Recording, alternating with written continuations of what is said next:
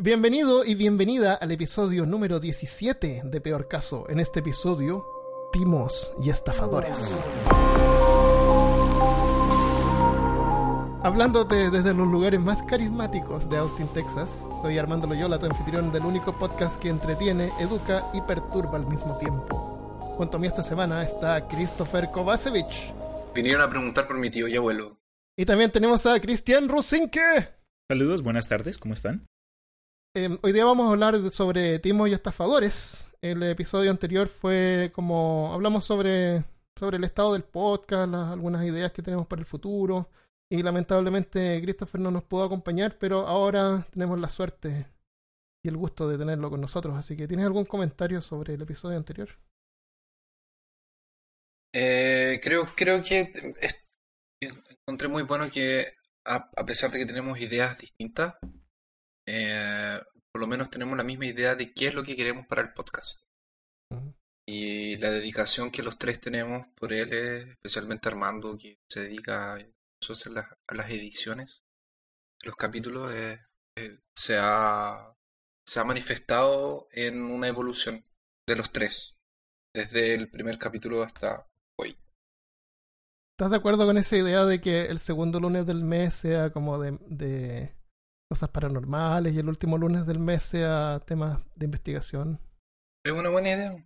Lo único que, lo único que me preocupa es que eso nos va a restringir mucho de lo que queramos hablar. Entonces, por ejemplo, eh, el, el, capítulo de Manson, del Charles Manson, una cosa que hicimos porque él se había muerto esa semana. Sí, sí, sí. Bueno, siempre pueden haber excepciones. No, no, no, tenemos que seguir eso al pie de la letra, pero, pero podríamos más bien que más que nada cada mes al menos tirar algo sobre paranormal o, más seguido.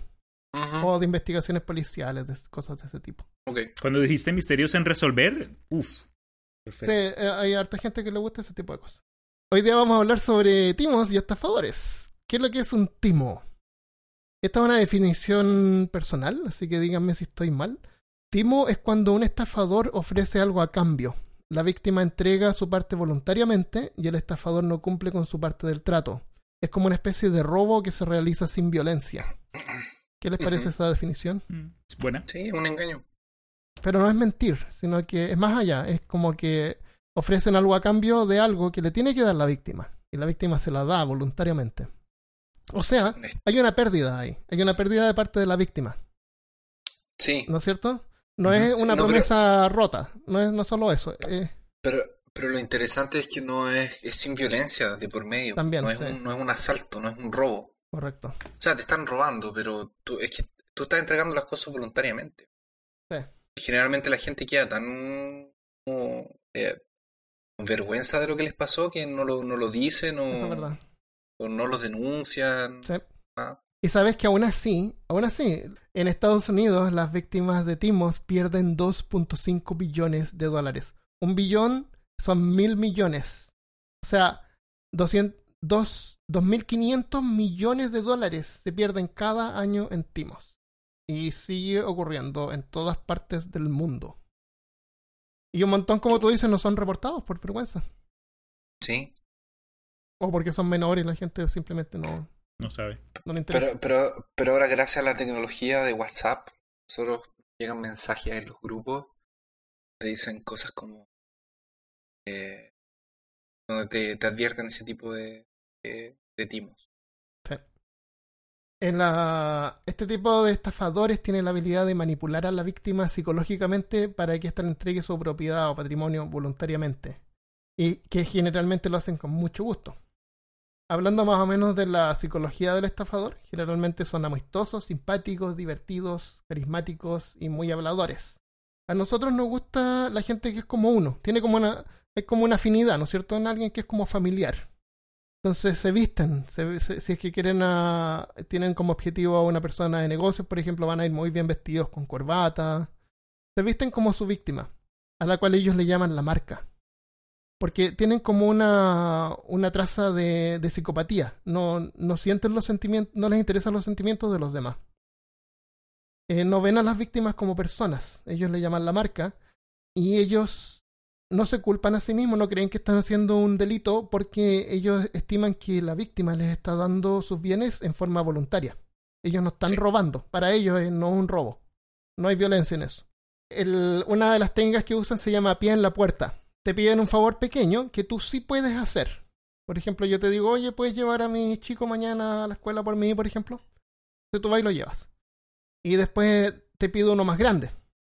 Como tú ya me hiciste un favor, es como como ya me ayudaste una vez, es más fácil que me ayudes de nuevo. Entonces yo te pido uno más grande, por ejemplo. Oye, te puedes pasar el día con mi hijo en la Ah, escuela, por ejemplo. entiendo. cosa así. Y, y otra, otra técnica que usan es la apuesta, que se llama puerta en la cara. Primero te piden un favor grande, que ellos saben que tú vas a decir que no. Eh, por ejemplo, somos amigos y te digo, oye, pues yo soy profesor, puedes pasar el día con los niños en la escuela, así todo el día. Y tú dices que no, no, no puedo todo el día. Y después te piden uno menos grande, pero tú te sientes culpable porque no pudiste ser el primero. Entonces es más fácil que le puedas decir que sí Ah, sí. como para reivindicarte. Entonces esas son algunas técnicas. Hay varias que usan, obviamente, y como vamos a ver ahora, hay técnicas que son desde pasos mágicos, psicología, a unas cosas súper burdas. Como decía Armando, generalmente el perfil de estas personas son personas carismáticas, son personas eh, que entregan confianza, son súper agradables, simpáticos, se visten bien, se ven bien. No estamos hablando de los timos, por ejemplo, de estas, como vamos a ver más adelante en el programa, de que te llaman de la cárcel para pedirte que le transfieras. Ah, vamos a hablar de eso hacen también. También es último. También. Pero lo que estamos tratando de definir ahora es como el estafador. Sí. Eh, El, el estafador clásico, entre comillas, el que estafa por grandes sumas de dinero y no por cosas pequeñas. Entonces estos gallos, como decía Armando, ellos, ellos son ellos entregan confianza, son simpáticos, eh, son personas que, que tienen características psicopáticas. Ellos son, podrían ser clasificados como psicópatas Yo creo. eh, se gana la confianza de gente como más débil y que saben que le pueden sacar provecho y, y son muy buenos habladores, son muy buenos de labia, de convencer, de conversar, de sacarte información. Eh, bueno, entonces ellos se ganan la confianza de sus víctimas y los convencen al final de que, como decía Armando, con cosas pequeñas, pero al final, eh, como son muy buenos en escoger con quién van a hacer eso, terminan entregándoles datos de cuentas bancarias, datos de tarjetas de crédito, les confían cosas como casas, autos y ese tipo de- de cosas. Tú sabes, en, en inglés se llama con artist, ¿no es cierto? Eso con Con- artist. Eh, con viene de la palabra conf- confidence. Y se origina de. No, no lo tengo notado, pero es un tipo cuando llegaba, se acercaba a una persona y le decía. eh, Así estamos hablando del 1800. eh, Usted tiene confianza en mí como para prestarme su reloj por un día. Y le decía a la gente: eh, Yo tengo una reunión muy importante, por ejemplo, una entrevista de trabajo. En ese tiempo el reloj era diferente como ahora, era como una especie de mostrar estatus, ¿no es cierto? Algo caro. Entonces, si usted me prestara ese reloj, yo podría obtener ese trabajo, qué sé yo. Solamente lo necesito por un día. Usted tiene la confianza en mí de prestarme el reloj. Y decir eso a la gente le daba confianza y le pasaba el reloj y el tipo nunca lo devolvían. Ese es el origen de la palabra con artist. En, en español no hay una traducción directa, así que estamos usando timos y estafadores. Eh, ¿quieres Ahora ver? generalmente esta gente también te ofrece, aparte de ofrecer eso, te ofrece cosas que tú no, tú no puedes, em, como, como, que juegan un poco con tus expectativas. Por ejemplo, te, te dicen que tú puedes obtener algo casi que gratis. Tú confías en ellos y les das dinero. Por ejemplo, no, si tú me das X dinero, yo te voy a dar algo mucho más grande y mucho más... Siempre juega un poco la, la codicia de la víctima. Sí, Cierto. Vemos ahora eh, algunos timadores famosos. Uno de los de estos timadores bien famosos acá en los Estados Unidos es un hombre vivo llamado Peter Popoff. Eh, él es un televangelista que en los años 80 tenía un show bien popular eh, donde al frente de una audiencia cumplía milagros. Eh, durante estos servicios él llamaba a los miembros de su audiencia por nombre completo y les narraba una canción que incluía sus, sus direcciones personales eh, enfermedades o eh, problemas, adicciones, y les contaba en detalle cómo, es, cómo era que iban a ser curados por su gran poder. Y decía cosas como, eh, Dios te va a quemar ese cáncer del estómago, Jesucristo por las llamas va a pasar este, esta enfermedad, va a salir de tu cuerpo, que Satanás salga de tu cuerpo. Sí, bien intenso. Esa clase de, pues, de ejemplos son bien intensos, pero funcionaban. Llegaba Dios, al punto... le, Dios, Dios le comunicaba los nombres y las enfermedades que tenía la gente. Precisamente, Dios exacto. Pero era tan, era tan, tan grande su, su, su influencia sobre esta gente que hasta en los propios eventos de este señor, él les decía que por su poder ellos iban a ser sanados y que por esa razón no necesitaban tomarse la medicina, sus medicamentos que les dieron los propios doctores. Entonces, al final de todos estos shows, el suelo terminaba lleno de botellas de medicamento. Y eso obviamente, pues, si, si, el doctor te manda a tomar algo específico para una condición, no sé, mucha gente le dio, le dio mucha rabia que este man hiciera eso. Porque Ah, fue... Exacto. Pero fue gracias a las acciones de un, un escéptico llamado James Randi y un, un, especialista Alexander Johnson que encontraron cómo fue que él tenía esta clase de información privada de, de, de, los miembros de su congregación. Y infiltraron un evento y llevaron un montón de, instrumentos.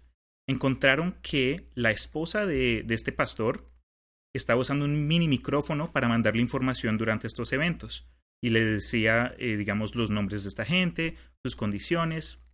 Entonces, de la forma que esta situación se, se generaba era que antes de que comenzaran estos eventos, eh, esta gente manda correo, manda un montón de, de, de, correo. Entonces, si tú estabas interesado en ir, podías digar, eh, mandar un, como un mensaje diciendo, me llamo X, me llamo, sabes, Juan Pablo Roa, y vivo en, en 123 calle de la luz. Tengo cáncer al estómago. Precisamente. Y quiero ser curado y he tratado tan tal cosa y, y no, no, ha pasado nada. Entonces mandaban estos detalles. Eventualmente esta gente iba a los eventos y el, el esposo, el Peter y su, y su esposa eran los que también organizaban lo, eh, las sillas. Entonces sabían uh -huh. quién iba a estar en dónde.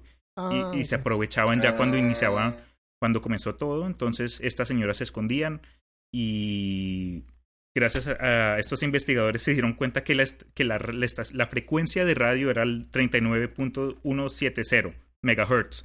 Entonces lo, los detallaron, los grabaron y al año después de que salieron los resultados de, de, de todo esto, en 1987 la, la corporación, digo, la, la iglesia de, Pop, de Popov eh, llegó a la quiebra. Pero entonces... Sí, sí, hicieron pop. Magia. Pero. Qué tramposo. Sí. Lástima que pues que exista esa clase de gente, pero siempre va, va a haber quienes eh, caigan víctima de estas trampas. Y. De, de, nuevo, o sea, te están ofreciendo algo que tú quieres. Uh -huh. Están ofreciendo Fe... algo. Que te, o sea, están jugando. Este está manipulando. Lo... Están jugando contigo para que les entregues lo que ellos quieren, que son bienes materiales. Sí. El Peter Popov Des, eh, como que en los años 90 regresó, intentó regresar y pues aún está. Eh, y sacó toda clase de cosas. Les cuento, sac, sac, sacó que arena, arena sagrada para, para, arena ayudar, para ayudarte um, um, con tus enfermedades. Maná sagrado, eh, no lavanda, pero... Y que fue lo que me dio más risa fue que agua mineral milagrosa, que según él vino de las montañas de Chernóbil, Rusia, eh, de un manantial que los animales y la gente tomaba para evitar efectos secundarios de la radiación. Entonces, si, si tú nos mandas a nosotros un, unos 27 dólares al mes y nos ayudas con nuestros, con, con, con nuestros costos, te vamos a mandar estas, estas, ni siquiera eran botellas, eran como bolsitas de agua, como paquetes de, de salsa de tomate. Y, yeah. y, te tomas esa agua sagrada y a los cinco días te ocurre un milagro. Increíble. Y lamentablemente mentir no es contra la ley, así que tú puedes poner no, lo que no, quieras no. en una página. en- mientras eh, yo había, yo conocía un poquito este tema y durante el tiempo en que fue descubierto, él también tenía un programa para enviar Biblias a, eh, sobre sobre el muro de hierro le llamaban a, la- a Rusia en ese tiempo, Sí. a la. Unión Soviética. Entonces, eh, la gente donaba para que ellos enviaran Biblias a la Unión Soviética y la forma en que ellos los hacían, supuestamente, las ataban a globos No te para creo. pasarlas, so- para pasarlas sobre la sobre la el límite. Ya. Eso decían que hacían. Qué risa. Hay otro que se llamaba George Parker. Eh, George Parker vendía edificios a los inmigrantes en Nueva York. Entre los más famosos estaba el puente de Brooklyn.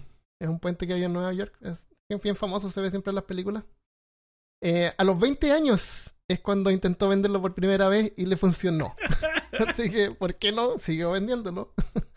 A las víctimas le decía que él era un ingeniero y dueño del puente. ¿Ya? Y, y si la víctima pusiera una, una cabina de peaje, podría ganar pero un montón de dinero. Eh, para, o sea, la gente que cruzaba tenía que pagar peaje por el puente. Pero para él no era ese su ideal, porque él era, él era un ingeniero. Entonces lo que quería era moverse a otro proyecto, ¿entiendes? Eh, porque era su pasión.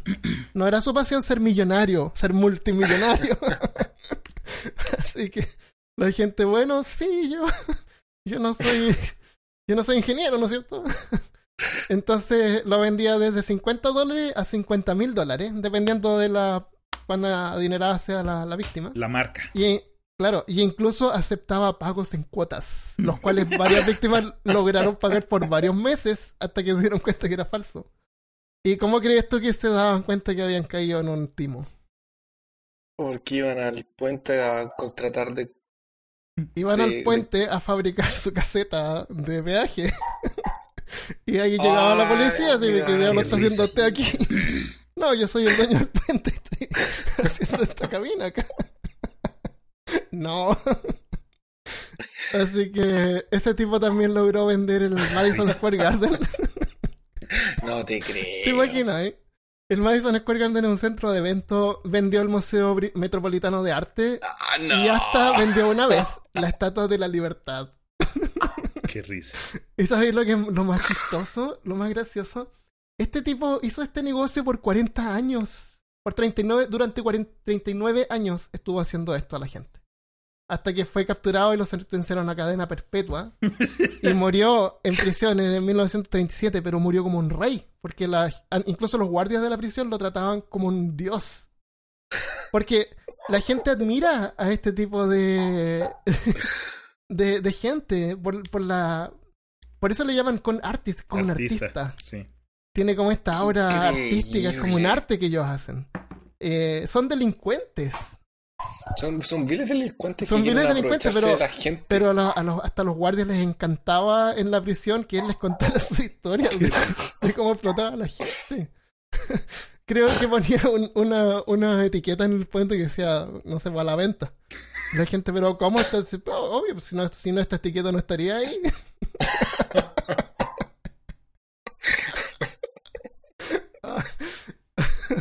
Lo que me hubiera gustado tener es un certificado de que soy dueño del puente de Brooklyn. Ese tipo se llamaba George Parker, imagínate. Víctor Lustig. Víctor Lustig, más conocido como el hombre, como el hombre que vendió la Torre Eiffel dos veces. ¿En serio? O sea, trató la segunda vez, pero no, no pudo la primera.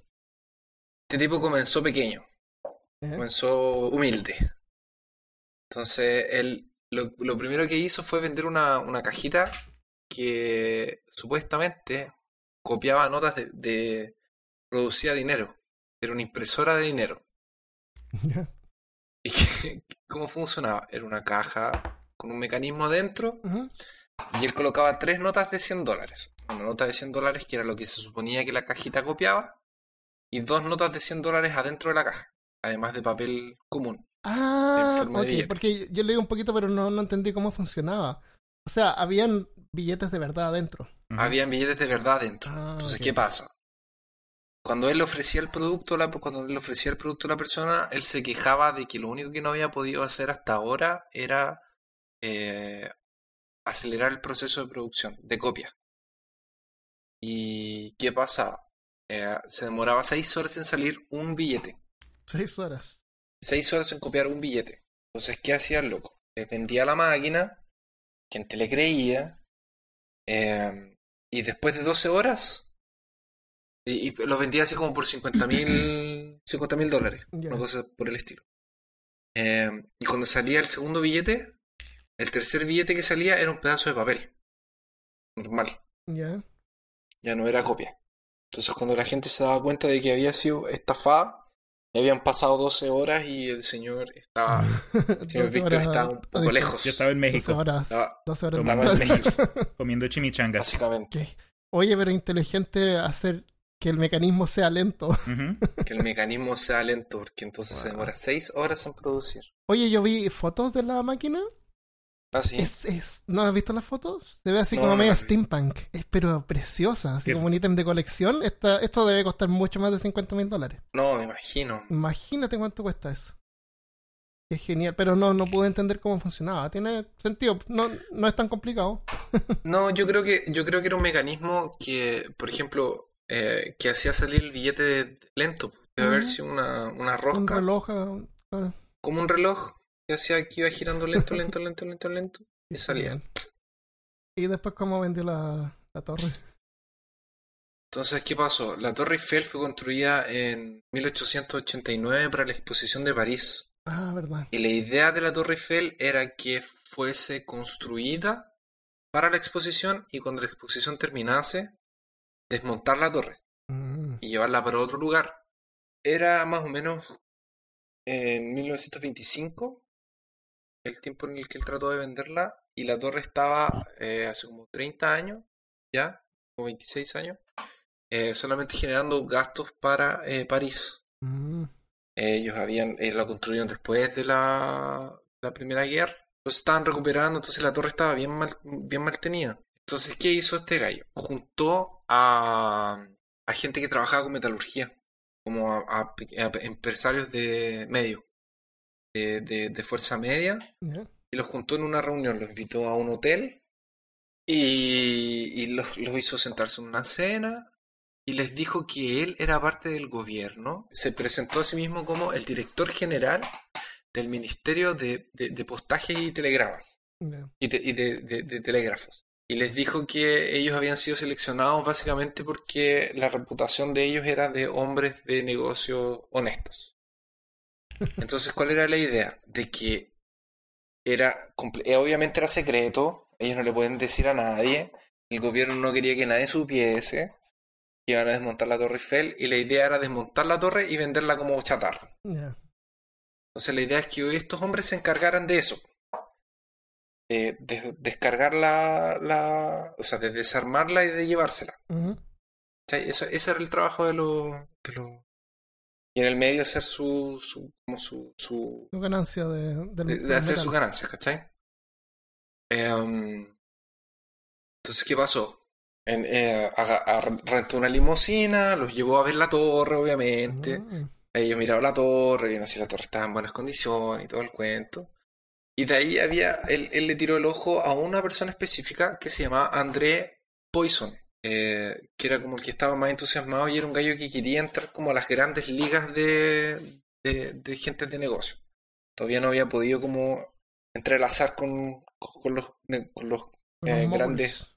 Claro, con los, como con los grandes empresarios. Em, entonces, cuando Andrés se fue para la casa, porque la idea era la siguiente, cada uno de los gallos iba a hacer una propuesta, un bid, Sí, no se podría traducir mejor, Una, apuesta, una apuesta, sí. y el que ganase, el que hiciera la mejor, se Eh, llevaba la eh, torre. eh, la licitación es la palabra. Una licitación. Claro. Y el que hiciese la mejor propuesta se llevaba la torre. Entonces, em, este gallo llegó a la casa y la mujer de Poison se llamaba. eh, no, no me acuerdo cómo se llama. Pero lo encontró sospechoso. Entonces, ¿qué hizo? Llamó a, a, a este gallo, al Víctor, y el Víctor los llamó a ellos para una segunda reunión solamente con, con, con ella y con ella.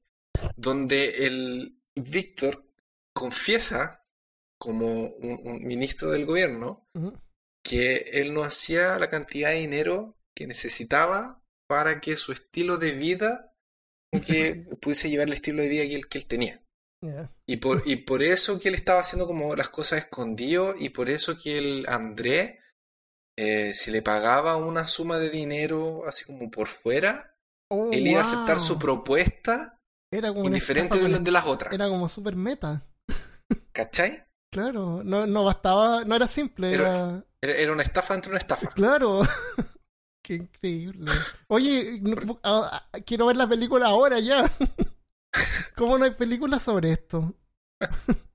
Entonces el gallo le dijo así como, ya, no, pero entonces el, el André dijo, no, pero eh, le creyó más. En vez de esto causarle más desconfianza, Ah, le hizo creer más porque él estaba acostumbrado como a lidiar con algunos políticos y, y era como no obvio que él onda como que recibe soborno para aceptar las propuestas de las personas, ¿cachai? Porque se queda con una parte de él.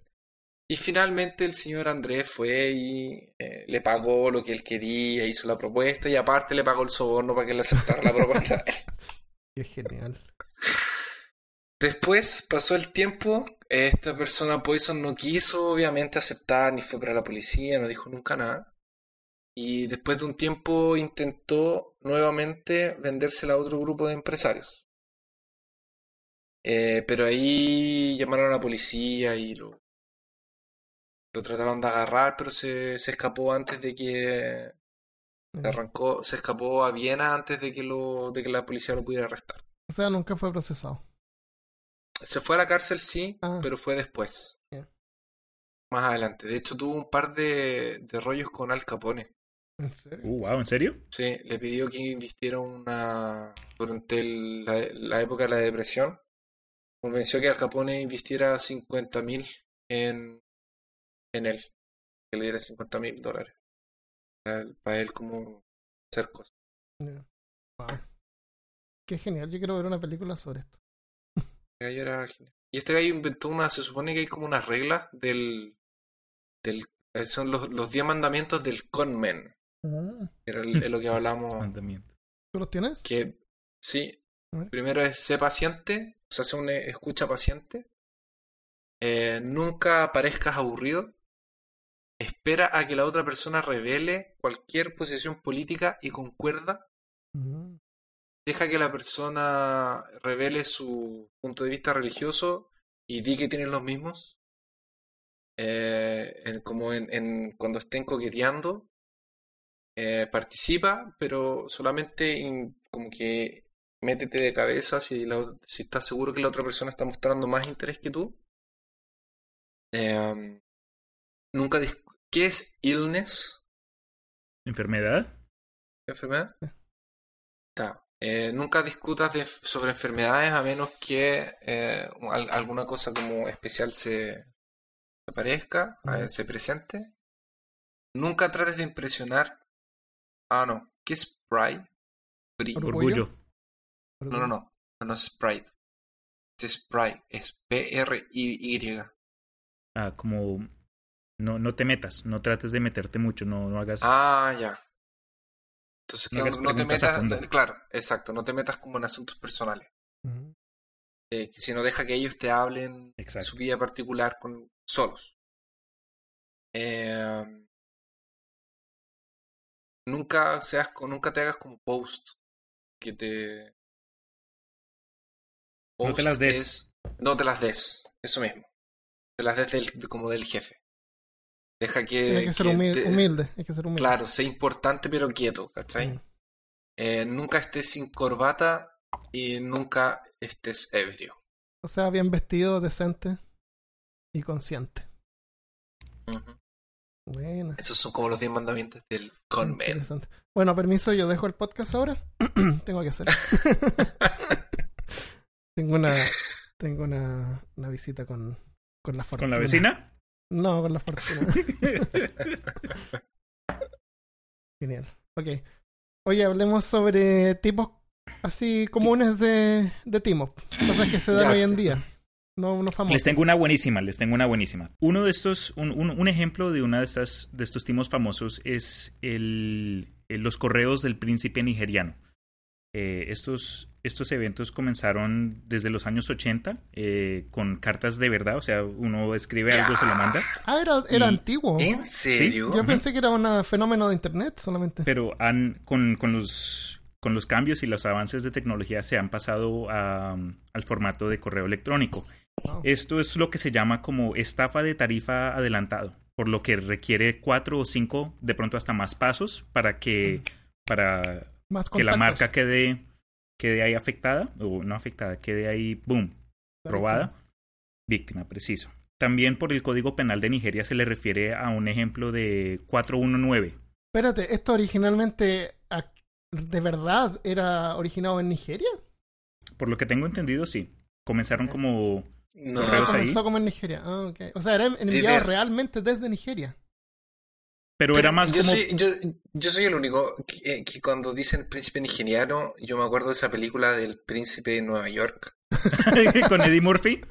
Pueden decir, digamos, que cuando, cuando recibes uno de estos correos, este, este individuo te puede decir algo como que es un, es un oficial de alto rango que necesita ayuda transfiriendo una herencia que, que tú te ganaste y tienes que ayudar a pagar los precios de, de, inter- de- de transferencia. O puede ser, o por, por otros ejemplos, un príncipe de otro país que quedó arrestado en Nigeria y necesita ayuda mandando su propio dinero y de alguna u otra forma encontró tu correo electrónico y eres tú la persona que, que la única elegido. persona, sí, el, eres Neo para él. Cuando, cuando dije que eran estafas de ciertos pasos, normalmente el primer paso es que te informan de una u otra, de alguna forma que hay mucho dinero, que hay mucho dinero que tú te puedes ganar haciendo X o Y, sí, Sí. X o Y favor. Eh, lo segundo que tratan de, de indicarte que es algo, eh, algo como un secreto, no, no quieren que lo anuncies mucho, quieren, quieren que te mantengas callado. Eh, lo- después el tercer paso ya es la transacción en sí, te dan más información al respecto, te indican específicamente eh, lo, lo que necesitan de tu parte, llegan al, al cuarto paso, el cuarto paso ya es que termina siendo una falacia de costo perdido, porque dicen, ok, necesitamos 50 dólares eh, para poder eh, pasar, quién sabe, cualquier cosa. Pero después, preciso, y después te indican, oye, aparte de esos 50 dólares, vamos a, vamos a necesitar otros 100 porque se nos eh, presentó un problema imprevisto y para poder eh, proceder con lo que ya nos ayudaste, necesitamos que aportes un poco más. Después tú caes y te llegan con otro chorro de babas, pero para este punto tú ya, ya has invertido tanto que un- normalmente uno dice, ah, pues yo ya estoy, ya llegué a este punto, ¿cómo voy a Sí. Por eso es ¿Cómo que termina como una falacia de costo perdido. El que es la Eh, precisamente. También lo que me di cuenta es que en, a cierto punto, en- del tercer a cuarto paso, te piden, digamos, alguna clase de, de información privada. Normalmente son los números de, números de tu cuenta bancaria, pero no los usan. No los usan. Uno, uno piensa, ok, los van a. Ahora que tú- nosotros estamos hablando eh, inteligentemente, estamos, digamos, diseccionando estos, eh, estas estafas, uno piensa, ok, van a usar esos números para hacer quién sabe qué clase de cargos. Pero no es así. Esos números no los usan porque te, es más fácil em, llamar fraude, ¿sabes? Iniciar procesos de antifraude. Entonces, los números, cuando la marca les da esa información, a estos estafadores dicen, ok, lo tenemos. Ya es como, boom, Sí, ya, sí. es nuestro. Eh, tienen que estar tienen que estar muy seguros de que tú no vas a, a- a- a hablar algo Sí, que eh, si no los puede esa información los puede eh, delatar. exacto. Y cuando uno revisa estos correos, uno los ve y, y yo los correos que vi están en inglés y tienen un inglés roto, como que Eh. un, un dialecto que parece traducido por Google Translate. Pero lo que ellos hacen es que ta- mandan tantos, tantos correos y lo que no quieren es que le lleguen a alguien inteligente, a alguien que comience a hacer preguntas. Ellos ya por experiencia han creado estos correos de una forma que solo la gente con más probabilidad de, de, de caer en, en, este engaño respondan. Entonces, digamos, de 12.5 millones de correos, les manda, les cae uno. Pero de ese uno les cae y les da boom, completo al 100%, cayó el man o la señora y baila con la platica. ¿Y tú sabes eh, por qué hacen eso? ¿La razón por la que hacen eso? ¿Por la que estafan? No, por la razón de que ellos tratan de hacerlo simple para que solamente los más crédulos piquen. No, claro, pues, Eh, pues por, La razón es porque para ellos es un trabajo que tienen que hacer. Como tú dices, son cuatro pasos, tienen que mantener contacto con la gente y no están manteniendo contacto solamente con una persona o con Sí. una marca. Están manteniendo contacto con un montón de gente. Entonces, ellos están trabajando 8 horas, 10 horas diarias en esto. Es un trabajo. Entonces, no, no quieren, quieren evitarse perder el tiempo con gente que no va a llegar al final. Es un trabajo. Eh, hay un trabajo ahí de por medio. ¿No es cierto? Pero me ando racionalizando de nuevo. No, esa es la razón por la que lo- las estafas son tan simples. Entonces uno dice, oye, pero qué tonto, ¿quién va a caer en esto? Ellos lo hacen a propósito simple para que caigan los más tontos Sí. o los más crédulos. Esa es la Porque forma no más, más necesariamente básica de hay que ser tonto para caer.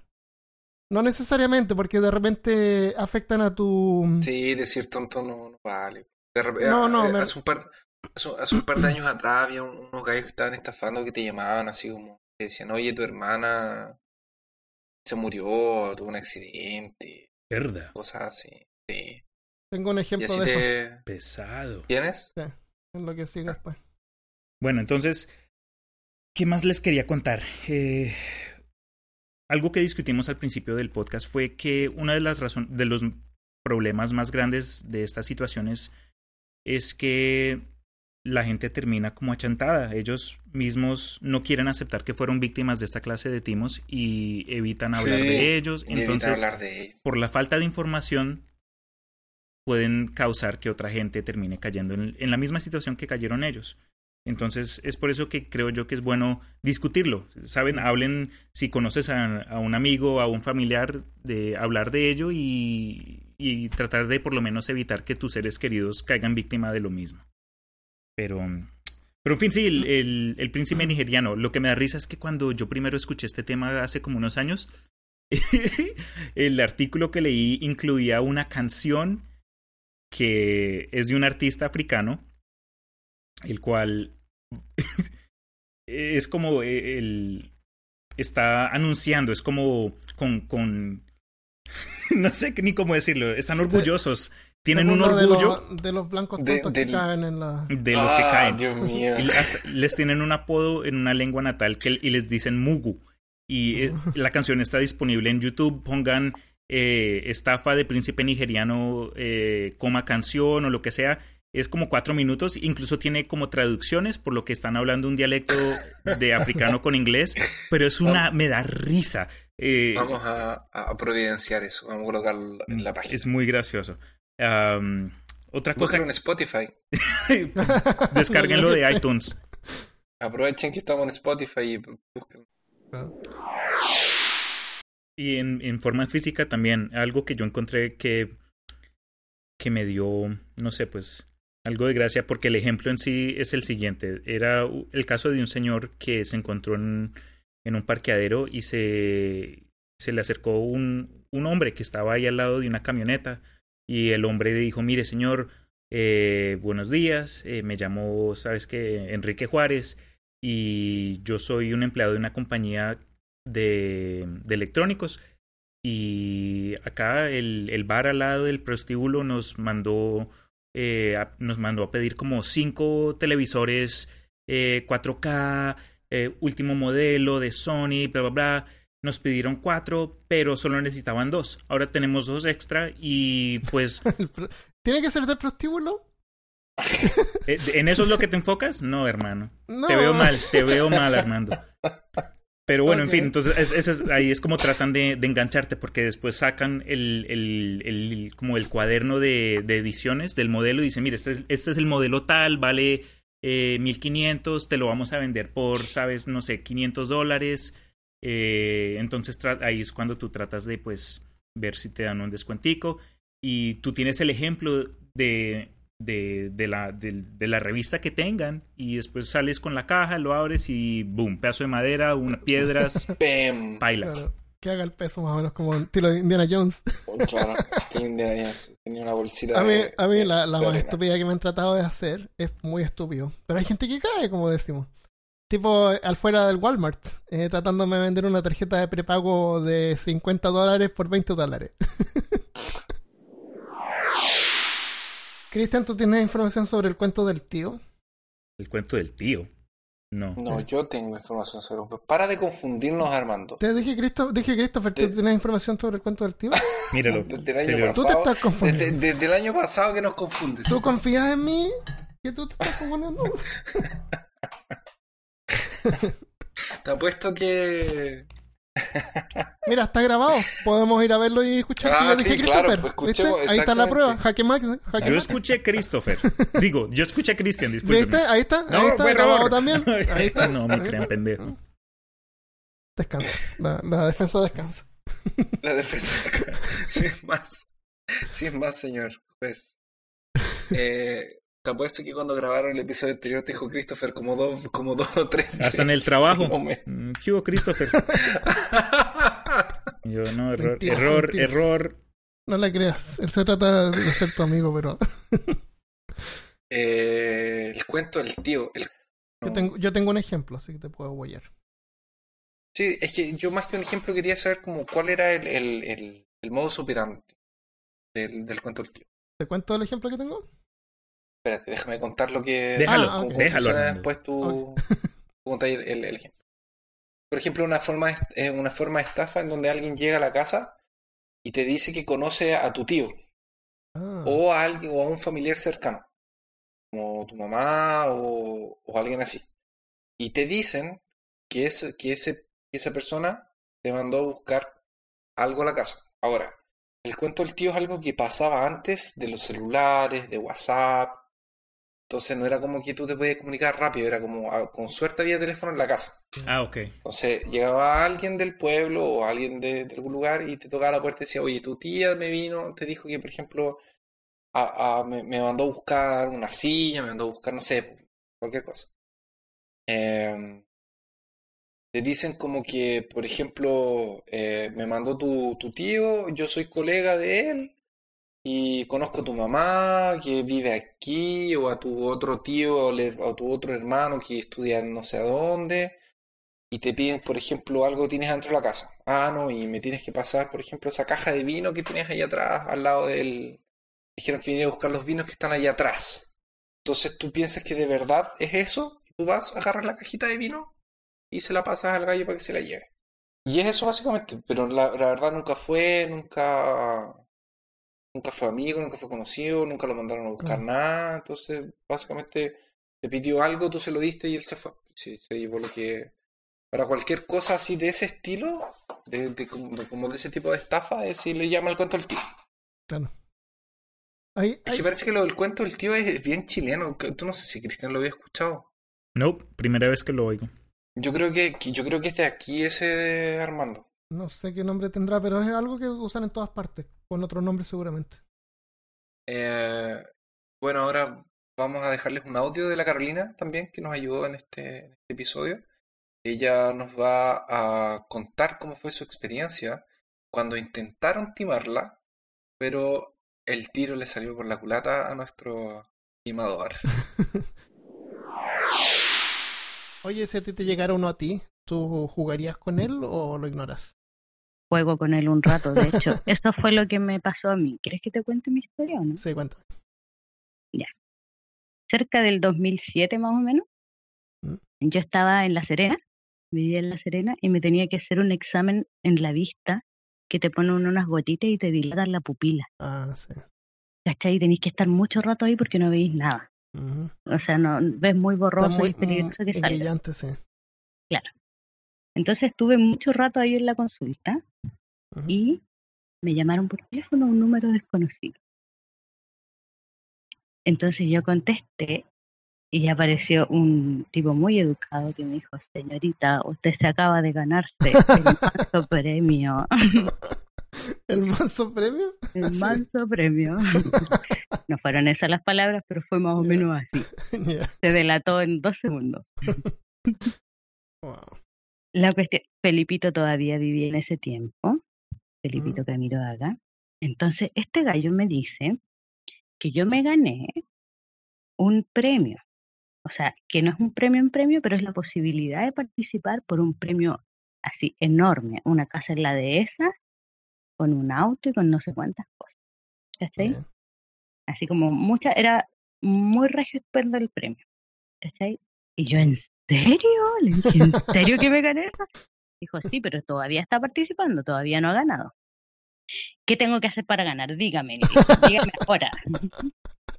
Muy bien, que me gusta su entusiasmo, me decía. ¿Usted ha visto la propaganda del matinal donde se bajan del helicóptero el Felipe Camiroaga con la no sé cuánto y no sé quién? Se bajaban de un helicóptero supuestamente y se iban corriendo a una casa que había en la dehesa y esa era la casa que estaban sorteando, Ya. ¿cachai? Que era una casa con piscina enorme, gigante. Y yo, "¡Ah! ¿en serio no? No lo he visto, pero mi mamá me dijo que había uno así. ¡Ay, qué ganas de ganármelo! Decía yo, yo me lo gano y le voy a sacar pica a mi tía María porque es tan picota, envidiosa, siempre que me ganó algo. Y yo le metía conversa, po. Y el gallo así como, ya, sí, sí, bueno, ya, pero... y Sí, yo, porque "Pero es que estaba gastando verdad". su, su celular, pues. Sí, Mm. estaba en la cárcel, estaba hablando de la cárcel. el Ah, era para ganar eh, tarjetas de prepago. Exacto. No tarjeta de prepago. Era más pesado, más cabrón. Entonces ya después de ahí en Bolinale la perdí un rato y le dije, ya, ¿qué tengo que hacer? Quiero saberlo. Y me dijo, usted está participando junto con la señora Paula de Concepción. Las dos están en el mismo lugar. Usted lo que tiene que hacer para ganarle a ella es, tiene que ir y pedir todos los avances en efectivo que tenga. ¿Cachai? Ya. Los avances en efectivo, ¿no? Ah, De las Eh, como- tarjetas de crédito de casas comerciales. como un préstamo, sí, sí. sí. Exacto. Que te cobran un interés de mierda, así, pero Sí, sí. perdón por la palabra, que te cobran un interés pero escandaloso. Sí. Ya, entonces, en teoría yo lo que tenía que hacer era ir donde sea que yo tuviera tarjeta de casa comercial y pedir un avance en efectivo. Y después todos esos avances, todo lo que pudiera reunir, tenía que depositarlo a una cuenta. Así cara ¿Cachai? dura. Cara dura. Que cuando yo sacara todos los avances, me iban a llamar y me iban a dar la cuenta para que yo la depositara y vamos a ver si yo estaba participando, si iba a ganar o no, que no sé qué. Pero que la señora Paula de Concepción ya me llevaba a la delantera porque ya había pedido avance en efectivo en Ripley. Me dijo, ¿en qué casa, en qué tienda tiene usted? En todas, le dije. Yo tengo todas, todas las Eh, tarjetas. todas. para que le brillaran los ojos al tipo. Claro, yo tengo todas, le dije. ¿Y qué cupo tiene? Tengo como 4 millones en Falabella, como 5 en Ripley. El gallo, pero debe haber estado alucinando. Y yo así, pero súper motivada, muy motivada. Y el gallo, vaya corriendo ahora a pedir su avance en efectivo y deposítelo en la cuenta. Y yo, ya, ya, déjeme anotar, ¿dónde, dónde, dónde? Y yo decía, estoy tan contenta si le voy a sacar pica a mi tía María, no sé qué, inventando tonteras. Sí. Y después de que el gallo no me dio los datos, porque dijo que me los iba a dar después de que yo pidiera todos los avances. Qué raro, ¿por qué no te lo habrá dio- dado? ¿Ah? ¿Por qué no te lo habrá dado inmediatamente? Porque no pueden dar los datos así nomás. A menos que Mm. estén seguros de que tú tenés la plata, porque si Ah. te dan los datos, ahí está el root y el nombre de una persona que es cómplice. Sí, pues. ¿Cachai? Mm, Yo creo, eso es lo que han hecho. sí. Onda, no te los dan hasta que están seguros que tú les vayas a depositar la plata. Ya. ¿Cachai? Bueno, la cuestión es que después de que me dio todas las instrucciones de que tenía que ir allá, acá y allá, me dijo, ya, está bien, ¿sabe lo que tiene que hacer? Y dije, sí, pero me queda una sola duda. ¿Qué duda? ¿Usted cree que yo soy hueona o que soy qué? ¿Y sabéis qué me respondió? ¿Qué te dijo? Aquí vais a tener que poner varios pipas. Me dijo esto textualmente, me acuerdo porque fue demasiado chistoso, fue una respuesta que jamás me habría esperado.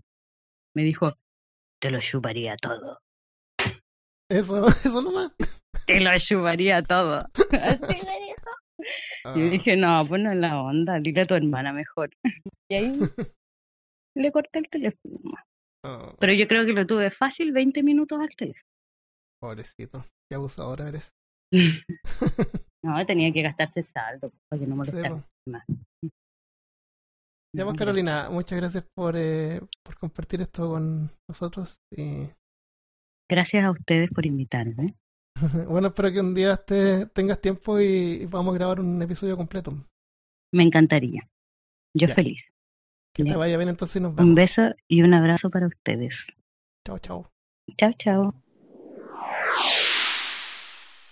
Tengo un caso que apareció en las noticias acá. Lo comento, se está alargando mucho. Es un es, es más o menos igual. Es un accidente que le pasó a un familiar. Entonces, mm, la víctima recibe una llamada del estafador y el estafador le pregunta, eh, ¿usted tiene una hija? Y la víctima le responde, sí. Si le responde no, llama a otro número. Claramente, eso ya me lo hicieron una vez. el algoritmo. Del- Me, me dijeron, tu hermana no sé qué cosa. Y dije, yo no tengo hermana. Y me cortaron. Claro, claro. Eh, ahí te caíste a lo mejor. O sea, hubieras caído si hubieras tenido hermana. Entonces, eh, cuando alguien le responde sí, el estafador le dice, oh no, ha habido un accidente en una intersección, hay cuatro automóviles, están todos inconscientes.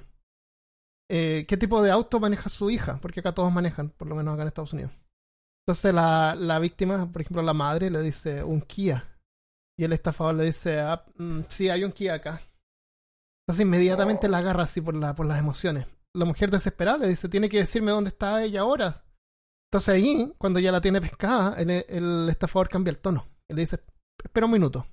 La tenemos nosotros, la estamos apuntando como una pistola y la vamos a matar si no nos das 17 mil dólares. Oh, qué mal. Y en eso, Pesado. y en eso la, la hermana, la, la tía de la supuesta víctima, llama por teléfono a la niña. Y la niña responde que está en clases. Era falso. Uf, menos mal. No, obviamente era falso, era una estafa. Pero lo que pasa es que llevan a la víctima a ese estado emocional Sí. que ya no, no pueden pensar eh, lógicamente. O sea, no Sí. tiene nada que ver aquí tu inteligencia. Son tus emociones las que disparan. Y en la desesperación, o sea, sí, les pagan. Y así es como ganan estos 2.5 billones de dólares al año. Están todo el día llamando por teléfono hasta que alguien cae. Y la gente Te cae. cae. Bueno, como siempre ha sido un placer conversar esto con Christopher y Christian y compartir esto contigo que estás escuchando. Si te ha gustado este episodio, compártelo con tus amigos. Nos puedes encontrar en Apple Podcast, Podbean, Spotify y seguramente en tu reproductor de podcast favorito. Y no te pierdas, visítanos en peorcaso.com y en Facebook buscando por Peor Caso. Sí, visítenos en Carelibro y hasta la próxima semana. Hasta el lunes. Adiós.